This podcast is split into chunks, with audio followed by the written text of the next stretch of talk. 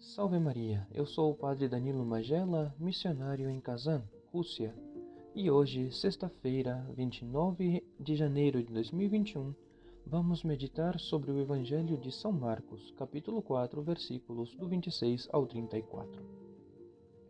Com estas parábolas, Cristo queria expressar a dualidade que existe no trabalho da santificação da alma humana por meio da graça de Deus e da cooperação do homem.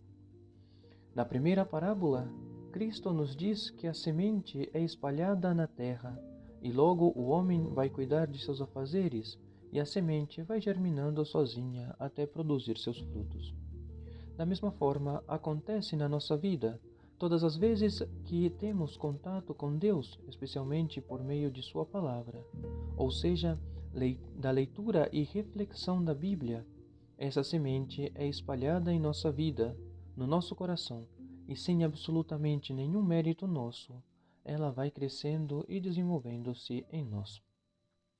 Porém, para que isto aconteça, é necessário que a terra esteja preparada para receber a semente e seja capaz de proporcionar todas as condições favoráveis para a germinação de tal semente, pois do contrário, de nada servirá a terra se ela não for boa o suficiente.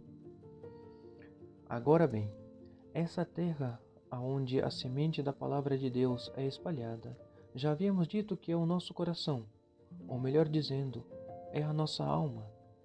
E o principal fator que faz com que esta semente germine e frutifique é a graça de Deus.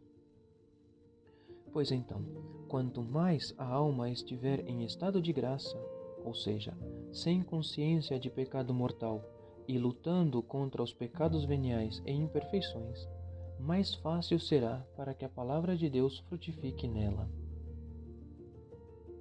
E como fazer que a graça de Deus faça frutificar a semente da santidade? A resposta a encontramos na segunda parábola.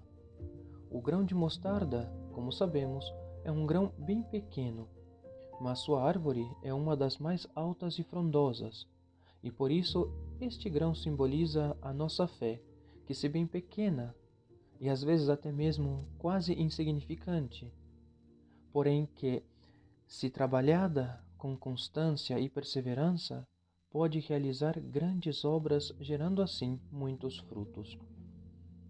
Esse grão de mostarda também representa as nossas boas obras, que da mesma forma são pequenas e muitas vezes nem sequer percebidas pelas demais pessoas mas que, quando são constantes, podem gerar bons hábitos, e estes bons hábitos geram as virtudes, e as virtudes frutificam-se em santidade de vida. Enfim, é isto o que acontece no nosso mundo espiritual.